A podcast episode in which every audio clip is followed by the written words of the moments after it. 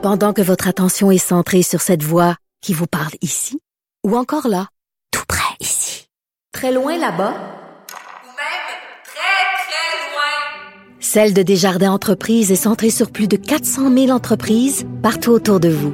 Depuis plus de 120 ans, nos équipes dédiées accompagnent les entrepreneurs d'ici à chaque étape pour qu'ils puissent rester centrés sur ce qui compte, la croissance de leur entreprise.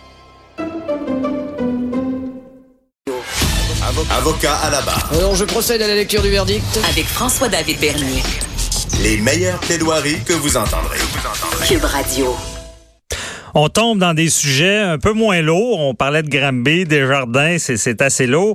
Et euh, avocat à la barre, on veut parler d'un peu tout. Et oui, euh, dans l'automobile, euh, la mécanique, il y a du droit à plein, malgré tout. Et euh, on aura cet été une chronique faite par Jacob Lafrenière du Centre automédique.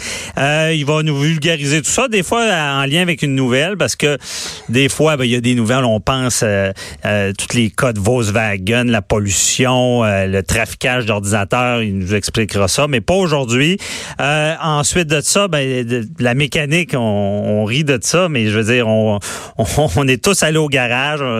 Des fois, on a l'impression de se, se, faire avoir. Euh, il y a des règles, c'est même, on a vu des cas où ça peut être dangereux parce qu'on s'entend qu'un mécanicien qui travaille sur un véhicule et euh, répare des freins, ben, c'est une chose si ça marche pas, ça fait quick quick.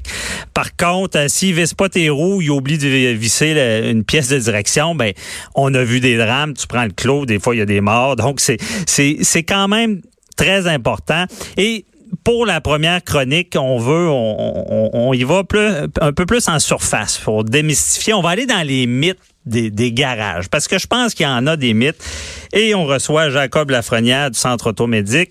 Euh, bonjour, Jacob. Bonjour, Maître Bernier. Bon, merci d'être là. On a besoin de tes lumières euh, sur la mécanique. On va y aller dans, dans, dans les mythes. Là.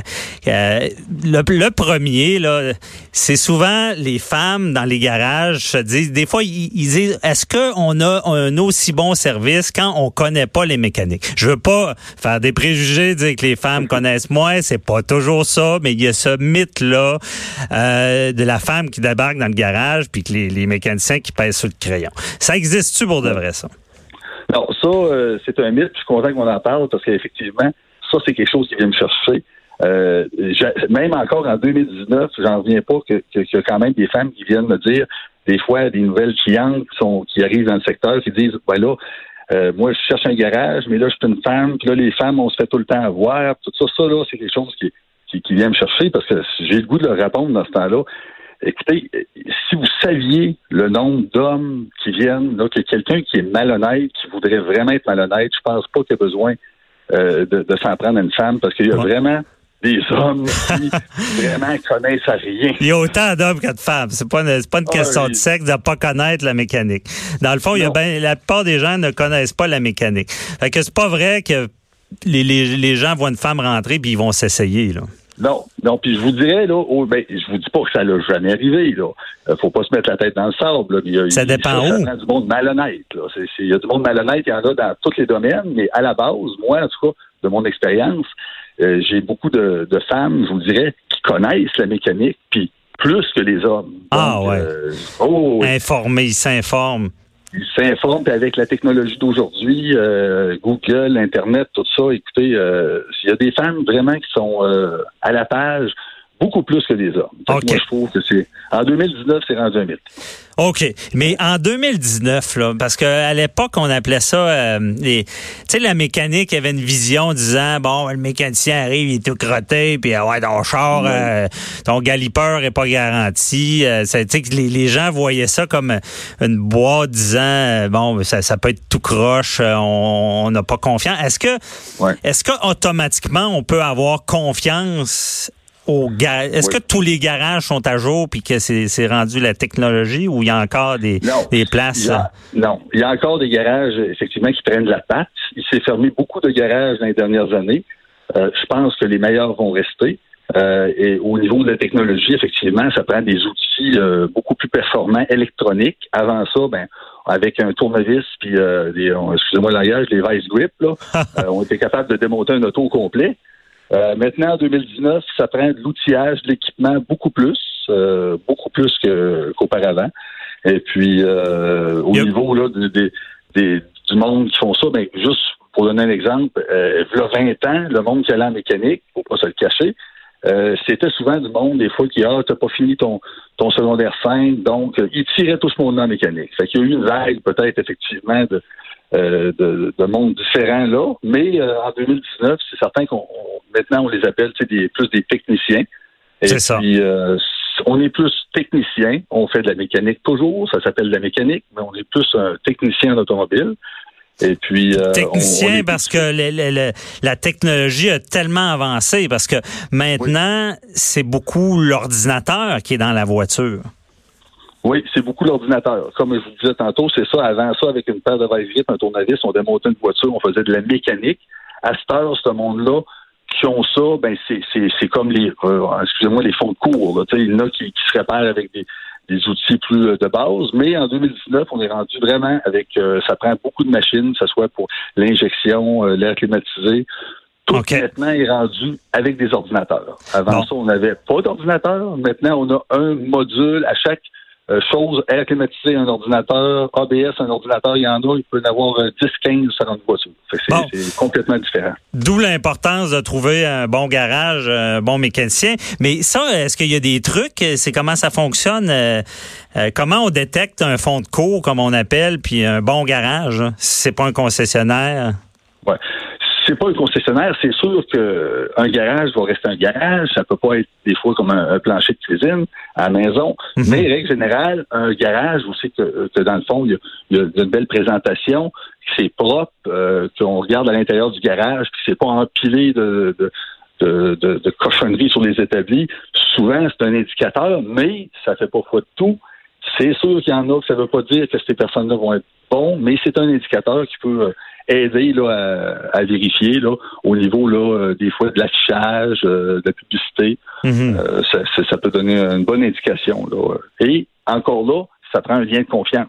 Parce que n'importe quelle place, si on n'a pas un lien de confiance avec le mécanicien ou le propriétaire, à ce moment-là, euh, ça fonctionne pas. On est obligé, euh, on est aussi bien d'aller ailleurs dans ce temps-là.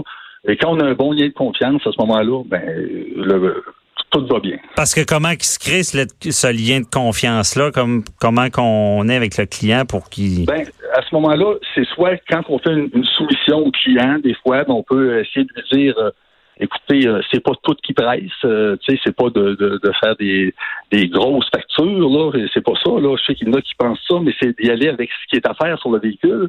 Des fois, il y en a beaucoup de choses à faire sur un véhicule, mais d'y aller avec peut-être des, euh, des options, option 1, option 2, ce qui est plus urgent, ce qui est moins urgent. Euh, de dire un peu, gars, ça, ça peut attendre, euh, selon le budget. OK. aussi, là, Parce que Jacob, on, on se cache pas que ça existe encore des, des places où est-ce qu'ils changent des pièces. Puis tu sais, la- la- la- tout le temps le doute, y avait-tu vraiment besoin de changer ça ou euh, est-ce que ça existe encore ces places-là? C'est sûr que ça doit exister encore. Là. Je peux ça, on- je peux, je peux pas, je peux pas On le peut dire. pas nommer de nom, mais ça Non, existe. Non, mais ça existe. Il y en a qu'on nommera pas de nom, mais qui sont payés des fois à la commission des pièces. Euh. Ça, euh, dans ma tête à moi, ça devrait pas exister parce que ça peut ouvrir une porte des fois à une certaine malhonnêteté, là, mais euh, c'est pas quelque chose là, que, que, que je considère qui peut être fait. OK, mais là, la question piège, on nomme pas de nom. Ça arrive-tu dans, dans, dans le garage que.